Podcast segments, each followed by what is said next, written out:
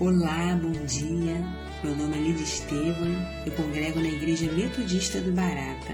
Eu fico muito feliz em fazer parte do grupo Jornada de Oração.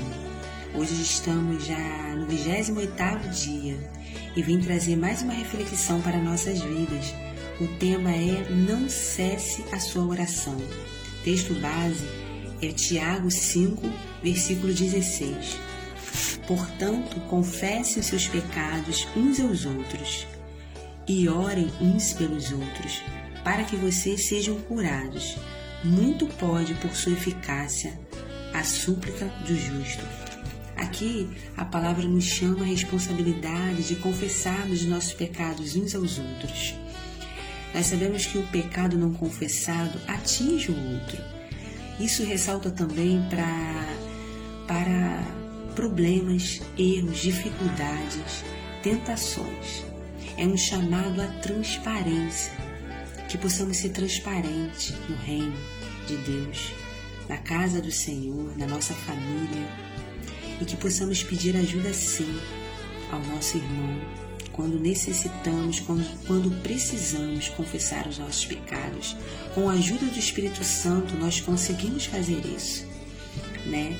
A palavra fala aqui também que muito pode, por sua eficácia, a súplica do justo. Deus deu uma oração aos homens para lhe conferir a dignidade de causar mudanças. Quando confessamos os nossos pecados, quando oramos juntos, é para sermos transformados, curados e que nessa manhã nós possamos colocar isso como hábito nas nossas vidas. Eu vou orar por você, para que Deus venha trazer na sua memória sempre esse versículo de Tiago 5,16, para que venha ser um hábito na sua vida e na minha vida.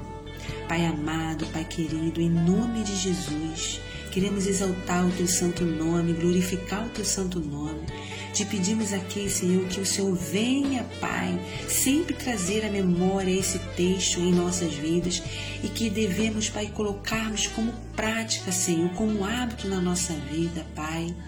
Que possamos, Senhor, com a ajuda do Espírito Santo, confessarmos uns aos outros o que é necessário confessarmos, Pai, os nossos pecados, nossas fraquezas, que, que possamos intercedermos, Senhor, um pelos outros, para que sejamos curados Senhor, traz a memória dos teus filhos, pessoas de confiança, líderes, mentores, discipuladores, que possamos, Senhor, ter, ser transparentes, Senhor, no reino de Deus, ser transparente no nosso lar, na nossa família.